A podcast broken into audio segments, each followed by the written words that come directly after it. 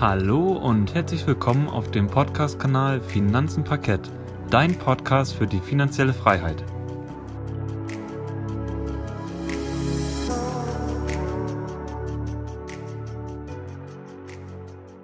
Schön, dass du wieder eingeschaltet hast bei unserem Podcast Finanzen Parkett. Heute führen wir unsere Weltreise weiter fort und heute geht's, Gerrit, nach Spanien. Wir hatten ja im letzten Podcast gesagt in Italien, dass wir jetzt diesmal nach Spanien reisen werden. Wir werden euch heute wie immer einmal ein paar Eckdaten sagen zu Spanien. Dann werden wir genau auf die Börse eingehen. Wir sind ja hier ein Wirtschafts- und Finanzpodcast, deswegen werden wir uns hier lediglich auf die Finanzen und auf die Wirtschaft konzentrieren von Spanien und jetzt eher weniger die politischen Aspekte hier mit einfließen lassen. Aber trotzdem gibt es hierzu auch schon ganz kurz was zu sagen, nämlich die ja, der spanische Aktienmarkt scheint nicht wirklich attraktiv zu sein im Moment für ausländische Investoren, meiner Meinung nach. Das wirklich, ja, nicht für das Land Spanien an sich, das ja eigentlich einen starken Mittelstand hat, viele Unternehmen nicht wirklich hoch bewertet sind. Und dazu aber dann später mehr. Und ich würde sagen, wir stellen euch wie immer einmal kurz alles im Allgemeinen vor. Und dann werden wir euch fünf Aktien vorstellen. Die werde ich euch dann vorstellen. Mhm. Und ich würde sagen, Gerrit, fang du doch direkt mal an und erzähl uns was über die Eckdaten zu Spanien und allgemein auch über die Börse von Spanien. Sehr gerne, Yannick. Also die Hauptstadt von Spanien ist logischerweise Madrid. Spanien hat etwas mehr als 47,1 Millionen Einwohner im Vergleich zu Deutschland. Wir haben so roundabout 82 bis 83 Millionen Einwohner. Die Bevölkerungsentwicklung, die steigt jährlich mit 0,8 Prozent. Also ist nicht bedeutend viel, aber im Vergleich zu, letzter, zu dem letzten Podcast Italien. Da ist die Entwicklung der, der Einwohnerzahl quasi leicht rückläufig und in Spanien steigt sie leicht. Das Bruttoinlandsprodukt pro Einwohner ist derzeit 30.733 US-Dollar und total beträgt das Bruttoinlandsprodukt 1,43 Milliarden US-Dollar. Die Staatsverschuldung liegt bei 97,6 Prozent zum Bruttoinlandsprodukt. Das heißt wiederum, in Zahlen ausgesprochen, dass Spanien sich fast in der Verschuldung im Vergleich zum Bruttoinlandsprodukt, also die Verschuldung ist doppelt so hoch wie das Bruttoinlandsprodukt, aber nur fast, fehlen ja quasi noch 2,4 Prozent. Jetzt würde ich ganz gern schon zu der Börse in Madrid kommen. Das ist auch quasi die Hauptbörse. Neben der Börse Madrid gibt es noch insgesamt vier weitere Börsen in Spanien.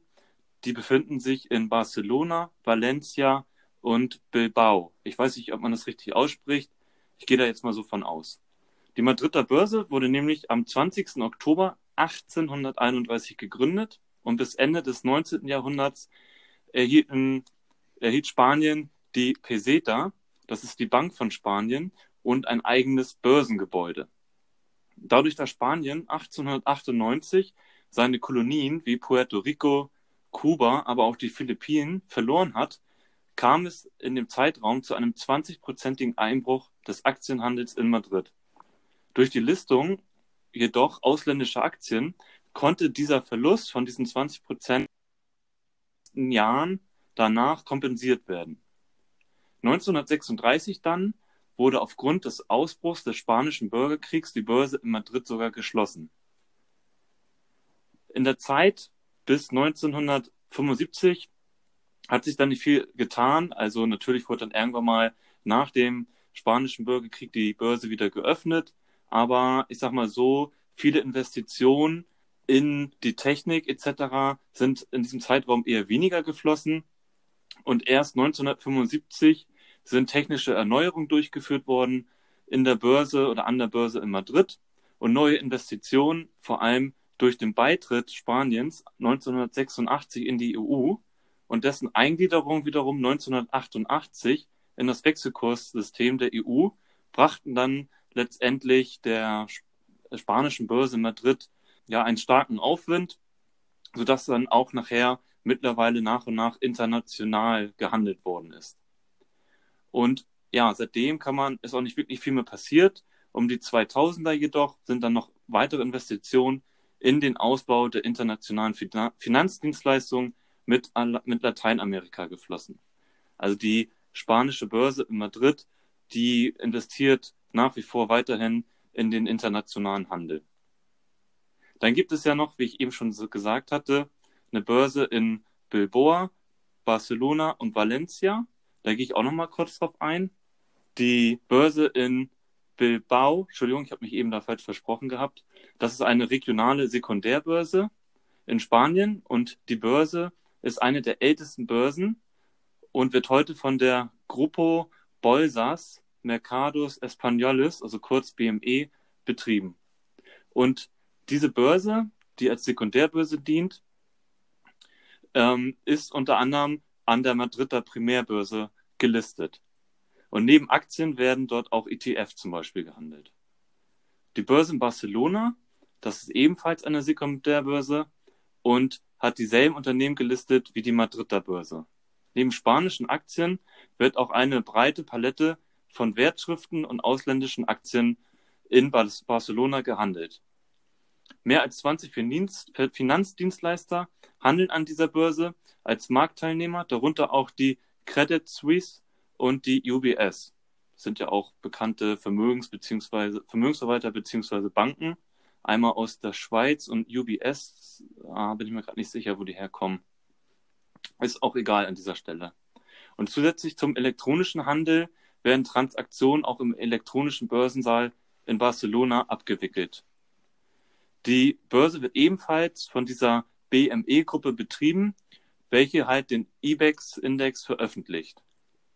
Dann kommen wir nochmal zu guter Letzt zu der Börse in Valencia. Die Börse in Valencia wurde 1980 ebenfalls als regionale Sekundärbörse gegründet und die ja, Börse in Valencia ist auch an der Madrider Börse quasi notiert. Die Börse ist hauptsächlich auf lokale Investoren und Investmentclubs in der Region Valencia ausgerichtet. Sie gehört ebenfalls zu dieser BME-Gruppe und ist Mitglied der FIAB.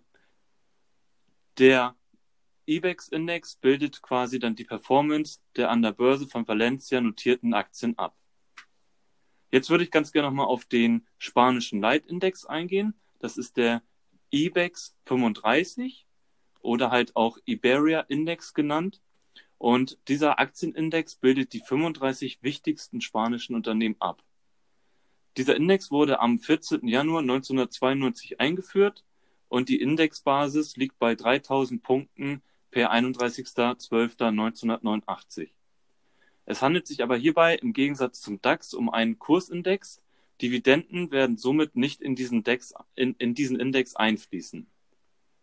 Die Zusammensetzung von diesem IBEX 35 wird dann von der Primärbörse, also der Madrider Börse, halbjährlich im Juni und im Dezember überprüft. In den spanischen Leitindex werden aber nur Unternehmen aufgenommen, die zwei Kriterien erfüllen. Und das ist einmal die Kapitalisierung des Unternehmens, das 0,3 Prozent über der durchschnittlichen Kapitalisierung des IBEX 35 liegen und Aktien, die sollten halt an mindestens einem Drittel der betrachteten Tage gehandelt worden sein, weil die Überprüfungsperiode den größten Börsenumsatz nachweisen muss. Und das heißt wieder, also das heißt dann, diese Überprüfung das ist in einem bestimmten Zeitraum und der wird dann in diesem Fall mit diesen zwei Kriterien berücksichtigt, um halt in diesen IBEX 35 aufnehmen zu, aufgenommen werden zu können als Aktie beziehungsweise ja Unternehmen. Und technisch ist gesehen ist dieser Index ein Kursindex, der nach der Marktkapitalisierung, also nach Streubesitz, gewichtet wird. Der Index wird, wie eben schon erwähnt, nicht um Dividendenzahlung bereinigt. Kapitalmaßnahmen wie Aktiensplits haben keinen verzehrenden Einfluss auf diesen Index. Ist auch immer wichtig zu wissen in dem Fall. Jetzt gehe ich nochmal auf die zehn größten Unternehmen nach Gewichtung in diesem Index ein, aus Spanien wiederum. Aber Yannick wird euch im Nachgang ja nochmal fünf spanische Unternehmen genauer vorstellen. Die haben jetzt in dem Fall nicht alle was mit diesem, mit den zehn größten Unternehmen zu tun, weil das wäre ja, das Ganze wäre natürlich auch viel zu langweilig. Und von daher gehe ich einmal kurz auf die zehn größten jetzt einmal im Schnellflug durch. Also auf Platz eins befindet sich die Santander Bank mit 14,3 Prozent in diesem Index. Auf Platz 2 die Iberdrola, das ist ein Versorger mit 10 Prozent. Dann die Inditex, das ist ein Textilien- und Einzelhandel, die wird euch Yannick auch gleich nochmal vorstellen, mit 9,6 Prozent Gewichtung. Die Telefonica, also Telekommunikationsunternehmen, mit 8,7 Prozent auf Platz 4.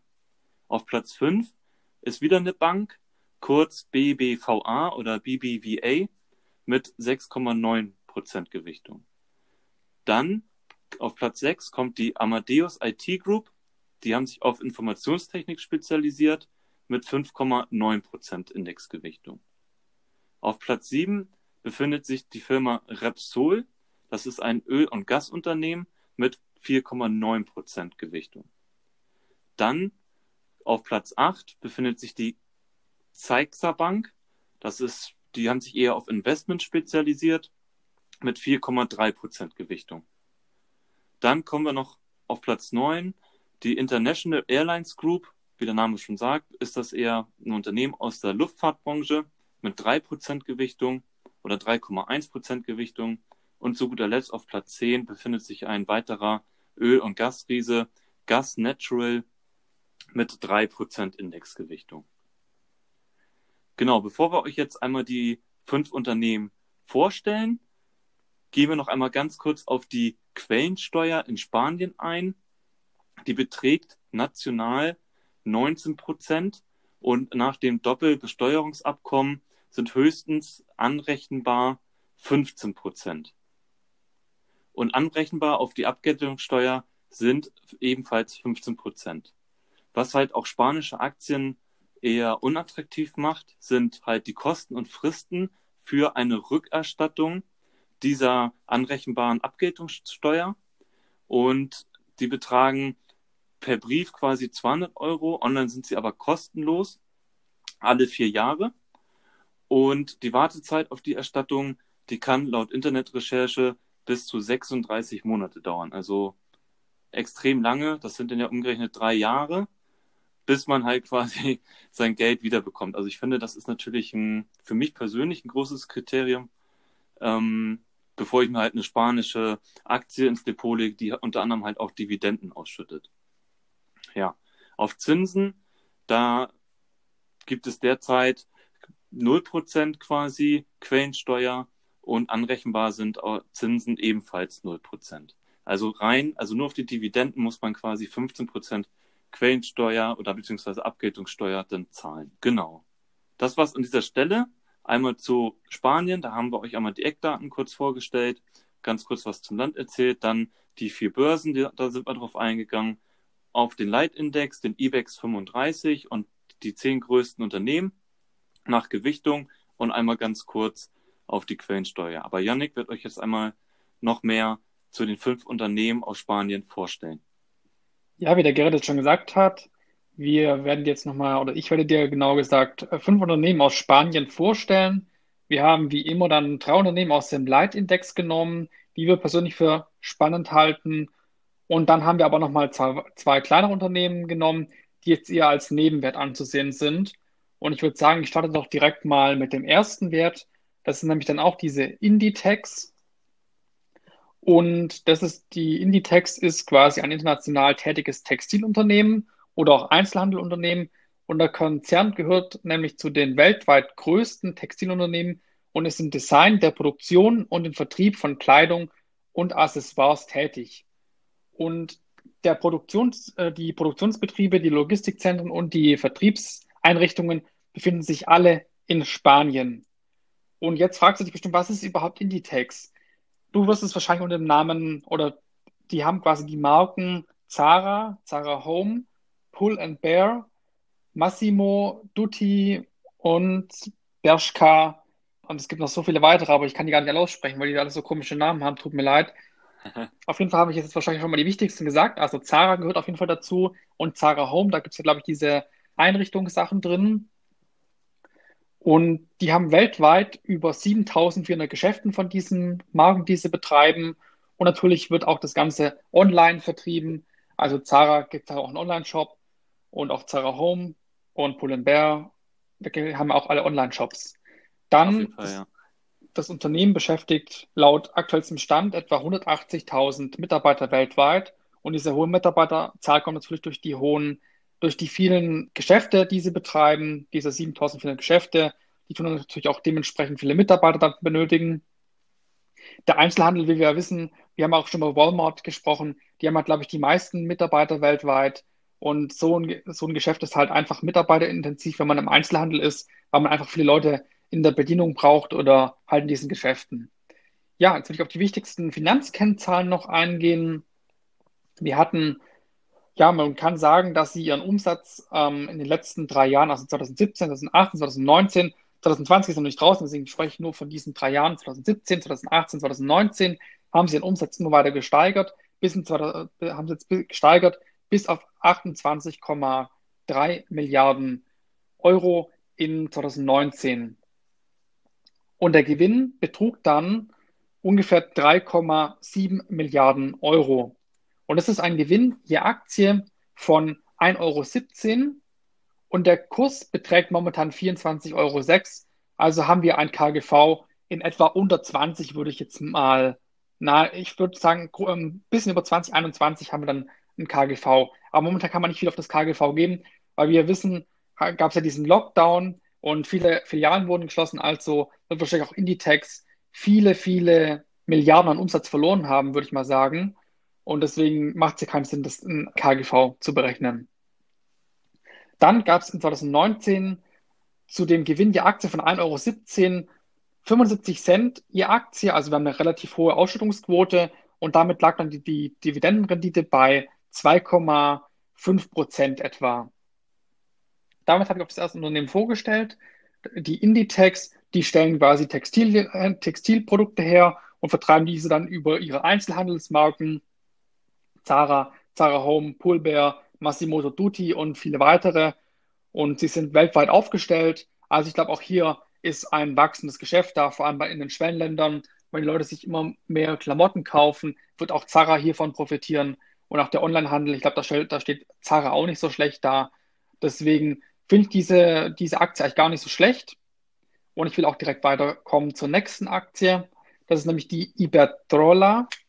Und das ist ein Energieversorger aus Spanien und hat eine Marktkapitalisierung von 8,4 Milliarden Euro und der momentane Kurs beträgt etwa 10,71 Euro. Und die Iberdrola zählt zu den größten Energieversorgern innerhalb Europas und zu den Geschäftsfeldern gehören die Erzeugung, Übertragung, Verteilung und Vermarktung von Elektrizität und Erdgas. Und mit seinen Dienstleistungen erreicht das spanische Unternehmen rund 16 Millionen Kunden und 9 Millionen Kunden davon sind allein in Spanien. Das Unternehmen zählt außerdem zu den größten Erzeugern von Hydro-, Thermal- und Nuklearenergie in Spanien. Das Unternehmen deckt die Stromversorgung in fast ganz Spanien ab. Darüber hinaus ist der Konzern auch noch der weltweit größte Produzent von Windenergie. Also man sieht auch hier Iberdrola oder wie sie auch heißen, geben auch immer mehr auf diese grüne Energie ihren Senf und deswegen haben sie auch viel äh, grüne Energie oder erneuerbare Energie in ihrem Portfolio und der Umsatz äh, auf die verschiedenen Geschäftsbereiche verteilt sich folgendermaßen. Also, wir haben eine, die, die Haupt, äh, der Hauptumsatz verteilt sich quasi auf diese Produktion und Verteilung von Elektrizität und Gas mit 97,5 Prozent. Und 2016 wurden 132.414 Gigawattstunden produziert und diese wurden dann auf Spanien verteilt, auf Mexiko, USA, Vereinigtes Königreich, Brasilien und viele weitere Länder. Und der größte Teil mit 61.725 Giga, ähm, Gigawattstunden wurde quasi auf Spanien verteilt, also etwa die Hälfte. Dann kommt direkt Mexiko mit ungefähr 40.000 Gigawattstunden und dann schon die USA. Und die Vereinigten ähm, Königreich, das Vereinigte Königreich macht hier noch etwa 13.500 Gigawattstunden am Geschäft aus. Dann sind sie aber auch noch im Kraftwerkbau und Engineering beschäftigt, auch im Immobiliengeschäft sind sie beschäftigt und es macht auch nochmal 2,5 Prozent des Umsatzes aus. Genau, da will ich jetzt zu den wichtigsten Finanzkennzahlen kommen von der Iberdrola und der Umsatz lag in 2017 und 2018, 2019 ist immer weiter gestiegen und letztendlich lag der Umsatz in 2019 bei 36,5 Milliarden Euro und der Gewinn lag bei 3,5 Milliarden Euro, also ungefähr ein Zehntel, also 10 Prozent vom Umsatz bleiben ungefähr als Gewinn hängen. Der Gewinn je Aktie betrug dann 2019 53 Cent. Wir müssen zurück überlegen, wir haben einen Kurs von 10,71 Euro. Also auch hier macht es wahrscheinlich, hier kann man eher das KGV berechnen, weil ich vermute, Margareta wird, wirst du mir wahrscheinlich zustimmen, dass das Energie- und Gasgeschäft wahrscheinlich nicht so stark durch Corona beeinträchtigt ist, oder? Nee, da gebe ich dir recht. Hatten wir ja auch zum Beispiel jetzt mal, vielleicht kann man es nicht mit Ehren vergleichen direkt, aber es ist ja auch ein Energieversorger aus Deutschland und da war ja auch in den letzten Börsentalks, haben wir uns ja auch häufig davon berichtet von E.ON und da war das ja auch so, dass häufig gesagt worden ist und auch die Kennzahlen dafür gesprochen haben, dass E.ON jetzt nicht allzu stark von Corona betroffen worden ist. Also von daher kann man das wahrscheinlich auch mal auf diesen Energieversorger übertragen. Brauchst du halt immer, ne? Strom und Erdgas. Genau. Also es auch als Grundbedürfnis zählen lassen und deswegen berechtigt natürlich hier das KGV. Wir haben ja einen Gewinn der Aktie von 53 Cent gehabt und wir haben einen Kurs von 10,71 Euro. Also haben wir ungefähr ein KGV von 21 im Moment. Und die Dividende der Aktie beträgt dann 36 Cent. Also auch hier haben wir eine sehr hohe Ausstellungsquote und das Ganze ergibt dann eine Dividendenrendite von 3,88 Prozent. Also auch eventuell für Leute, die sich ähm, Hochdividendenwerte ins Depot legen wollen, die Aktie sieht eigentlich relativ interessant aus. Mhm. Und ich glaube auch, dass das Energiegeschäft und Gasgeschäft, vor allem auch in Mexiko und Brasilien, auf jeden Fall noch deutlich, deutlich steigen kann. Und ich glaube, dass Iberdrola hier auf einem sehr guten Weg ist, meiner Meinung nach. Also ich finde das Unternehmen sehr spannend und werde auf jeden Fall auch nochmal privat einen Blick drauf werfen. Dann will ich zum nächsten Unternehmen kommen, dann schon zum dritten Unternehmen, das ist nämlich die Amadeus, Amadeus IT-Gruppe. Und die hat ihren Hauptsitz in Madrid. Und sie haben sich spezialisiert, also auf Software und ihre Marktkapitalisierung beträgt im Moment ungefähr 22 Milliarden Euro. Und der Kurs steht momentan ungefähr bei 49 Euro. Und jetzt fragst du dich sicher, was macht denn die Amadeus, Amadeus IT-Gruppe? Das ist sehr, ein sehr interessantes Unternehmen eigentlich. Sie beschäftigen sich nämlich in den Bereichen Technologie- und Vertriebssoftwarelösungen für die Reise- und Tourismusbranche. Und ich würde sagen, ich glaube, da gibt es auf jeden Fall viele Beispiele, die man auch dann die Software sehen kann die kommt auf jeden Fall in vielen ähm, Unternehmen, auch in Deutschland, zum Einsatz. Darüber werden dann quasi Tickets gebucht, äh, Flüge gebucht und ähnliche Sachen, Hotelreservierungen. Und hier kommt quasi die Amadeus-Software zum Einsatz. Und es nennt sich quasi diese Global Disturbing System, GDS heißt die, heißt die Plattform. Und darüber bieten sich quasi ein internationales Netzwerk für den Vertrieb und die Buchungen von Tourismusprodukten und anderen Services an. Also sehr spannend. Und die Amadeus-Gruppe verdient auch sogar an jedem Flug und an jeder Hotelbuchung und auch an allem, was quasi gebucht wird, verdient Amadeus sogar auch Geld, also wie so eine kleine Mini-Provision. Als Unternehmen ist wirklich sehr interessant. Und trotz Corona ist das Unternehmen stark gestiegen, weil das Management direkt darauf reagiert hat und hat gesagt, das Jahr 2020 und eventuell auch das Jahr 2021 schreiben wir direkt ab. Also das Management hat ja auch gesagt, dass hier auf jeden Fall kein Potenz großes Potenzial da sein wird, irgendwas aufzuholen wieder. Die Tourismus- und Reisebranche ist ja, wie wir wissen, stark getroffen worden von Corona. Aber eventuell, wenn das Unternehmen mal wieder ein bisschen runterkommt, von seinem hohen, von seinem hohen Ross muss man schon fast sagen, dieses Unternehmen ist wirklich sehr, sehr hoch bewertet, dann kann man hier auf jeden Fall über Nachstieg nachdenken, meiner Meinung nach. Ja, dann ist natürlich auch noch spannend, wie sich der Umsatz von Amadeus geografisch diversifiziert. Und in Europa haben wir einen Umsatzanteil von 42,5 Prozent, also den größten Anteil. Und im Asien-Pazifikraum haben wir 17,9 Prozent und in Nordamerika oder ähm, haben wir 20,4 Prozent und auch im Nahen Osten und Afrika haben wir auch schon 12 Prozent. Unser Unternehmen beschäftigt weltweit etwa 17.800 Mitarbeiter. Und nun wollen wir dir auch wieder hier die wichtigsten Kennzahlen präsentieren von der Amadeus IT-Gruppe. Und ich fange auch wieder natürlich wie, ähm, habe auch wieder die Geschäftsjahre 2017, 2018, 2019 im Blick. Und der Umsatz ist über die Geschäftsjahre auch immer weiter gestiegen. Und jetzt haben wir in 2019 5,5 Milliarden Euro Umsatz gehabt und davon haben wir etwa ein Fünftel behalten, also 20 Prozent behält das Unternehmen davon. Und da haben wir dann quasi einen Gewinn gehabt nach Steuern von 1,1 Milliarden Euro. Und das macht einen Gewinn je Aktie von 2,58 Euro.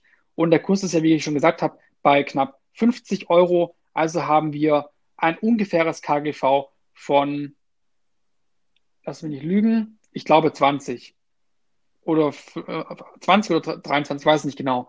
Aber es ist ja dem Fall nicht wichtig, weil die Umsatzzahlen in 2020 werden auf jeden Fall wahrscheinlich katastrophal werden. Aber das werden wir auf jeden Fall noch sehen. Dann kommt das Spannende, wir haben ja einen Gewinn der Aktie von 2,58 Euro gehabt in 2019. Dann haben wir eine Dividende gehabt von 1,30 Euro. Also haben wir eine Ausschüttungsquote von etwa 50 Prozent. Und die Dividendenrendite liegt damit bei 1,64 Prozent im Moment. Jetzt haben wir dir drei Unternehmen aus dem Index, also dem IBEX 35 vorgestellt. Und ich würde sagen, jetzt stellen wir dir nochmal zwei kleinere Unternehmen vor, weil wir wollen jetzt ja nicht nur hier die Langeweile aus einem großen Index vorstellen, weil das kann ja jeder machen, sondern wir wollen uns natürlich ein bisschen auch abheben. Und deswegen haben wir auch zwei kleinere Unternehmen noch rausgesucht, die jetzt in Spanien auch an der Börse sind. Und ich würde sagen, ich fange doch direkt mit dem ersten Unternehmen an.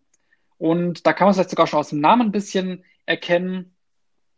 Das heißt nämlich Fluidra. Und dieses Unternehmen beschäftigt sich rund um das Thema Wasser. Und die Branche, in dem Unternehmen quasi ähm, tätig ist, ist nämlich der Handel. Sie vertreiben Produkte im Bereich von Schwimmbadtechnik und Wasseraufbereitung. Und die Marktkapitalisierung beträgt im Moment etwa 2,7 Milliarden Euro. Und der Kurs steht im Moment bei 14,20 Euro. Es werden sowohl Produkte der konzerneigenen Firmen wie Cal, Calplas, Cepex und MTH vertrieben, aber auch Fremdprodukte werden verkauft über diese Plattform von ihnen. Und der Geschäftspro ähm, die Geschäftsbereiche von Fluidra teilen sich nämlich folgendermaßen auf. Wir haben einmal den Schwimmbad-Pool-Bereich und auch Wellnessprodukte. Also hier verkauft vor allem Fluidra auch vernetzte Produkte, zum Beispiel, dass du deinen Pool von äh, vom, vom Geschäft aus schon steuern kannst, vom Büro kannst du quasi schon dein Pool, dein, dein Whirlpool wahrscheinlich schon warm machen, schon mal die Pumpe ein bisschen laufen lassen. Dann kannst du deinen, deinen Poolroboter schon anstellen. Also die sind auch in dem Bereich IoT-Technik tätig und auch sehr spannend. Also vom Poolroboter bis zur Poolpumpe, bis zur Poolplane, bis zum Poolbau macht Fluidra alles. Und sie sind nicht nur in diesem Poolbereich und Schwimmbadbereich tätig, sondern auch in der Wasseraufbereitung, und in der Bewässerungstechnik und auch der Wasserführung und dem Wassertransport. Also hier sind sie vor allem mit dem, Thema Leitungssysteme beschäftigt. Und das Unternehmen ist in etwa 45 Ländern tätig und beschäftigt im Moment 5400 Mitarbeiter. Und ich will auch hier natürlich auf die wichtigsten Finanzkennzahlen eingehen. Und der Umsatz hat sich über die letzten drei Geschäftsjahre, also 2017, 2018, 2019, gut entwickelt. Wir hatten immer einen Plusumsatz von 300 Millionen Euro ungefähr pro Jahr. Und wir sind jetzt bei 1,3 Milliarden Euro schon im Jahr 2019. Und wir hatten einen Gewinn von 8 Millionen Euro.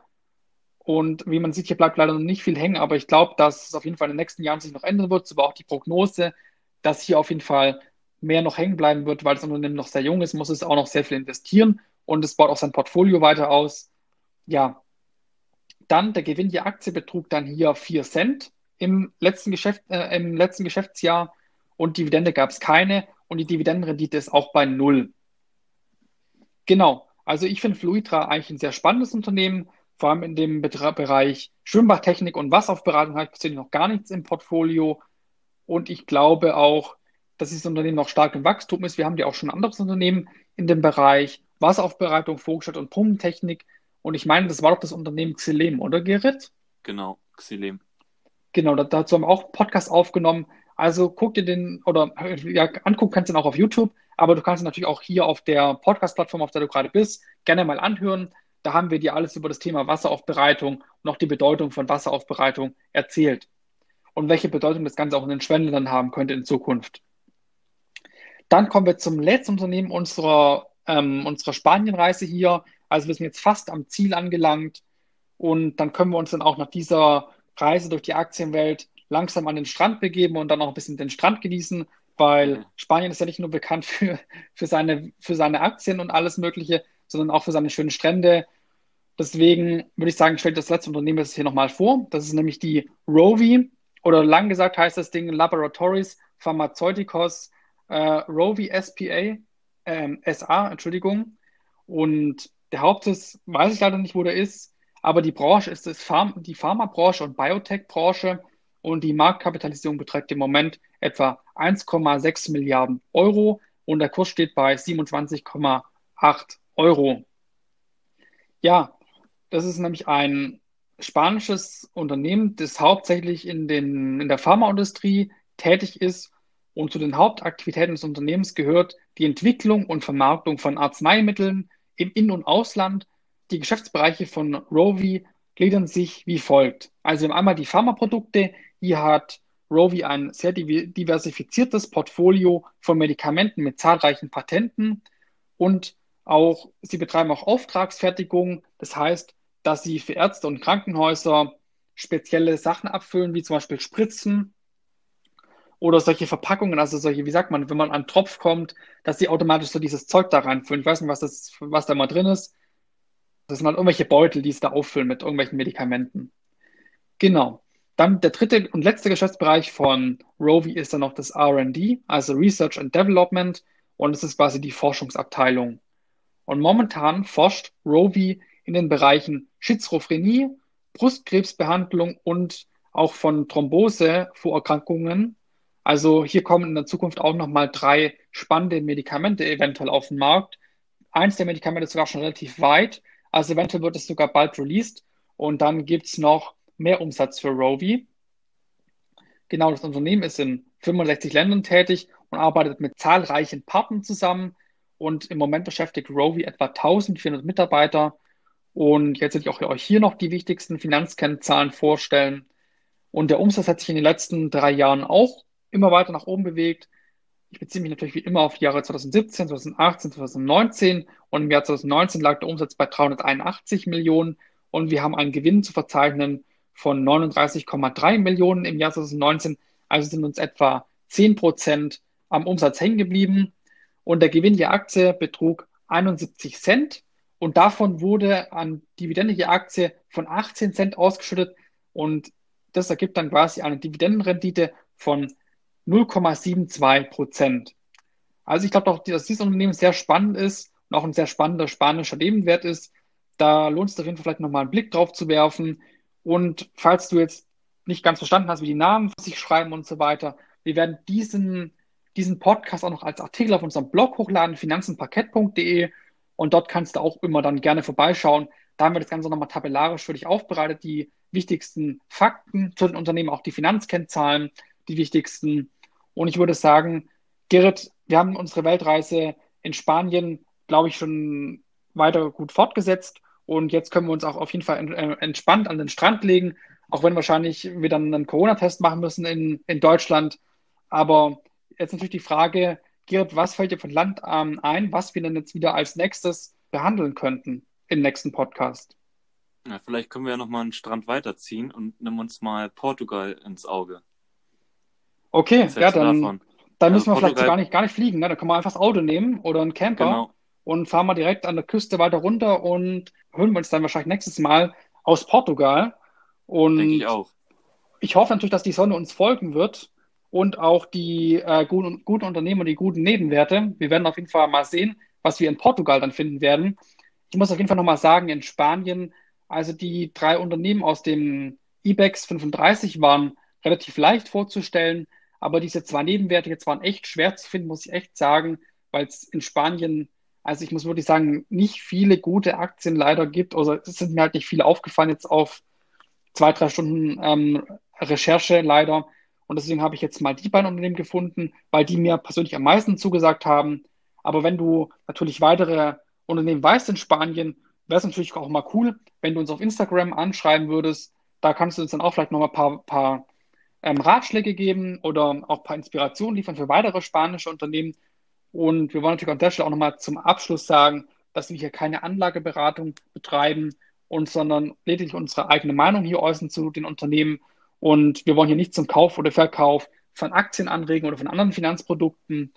Und ich würde sagen, an der Stelle, falls du weitere Informationen möchtest, kannst du gerne auf unseren Instagram-Kanälen vorbeischauen. Dort findest du den, den gerne unter dem Namen Parketthirsch und meine, wenn ich unter dem Namen Finanzenfuchs. Und wie gesagt, wir werden diesen Artikel auch auf unserem Blog hochladen, finanzenparkett.de. Also schaut dort auch gerne mal, gerne mal vorbei. Da sind auch schon einige Artikel online gegangen und ich glaube, dass da auf jeden Fall was für dich dabei sein wird. Und unser Podcast, den kannst du mittlerweile auf vielen weiteren Plattformen finden, wie zum Beispiel Spotify, Google Podcast, Apple Podcast, Podimo und Anchor. Und jede Podcastaufnahme wird unter anderem auch auf unserem YouTube-Kanal Finanzen Parkett veröffentlicht. Und dort kannst du auch gerne über die Kommentare mit uns in Kontakt treten. Und an dieser Stelle, falls dir der Podcast gefallen hat, dann hinterlass uns doch gerne eine Bewertung oder einen Follow. Schön, dass du zugehört hast und vielen Dank, dass du bis zum Ende dran geblieben bist. Wir verabschieden uns für diese Folge und wünschen dir noch einen schönen Tag. Mach's gut und weiterhin viel Erfolg auf dem Weg zur finanziellen Freiheit. Bis zum nächsten Mal und auf Wiederhören.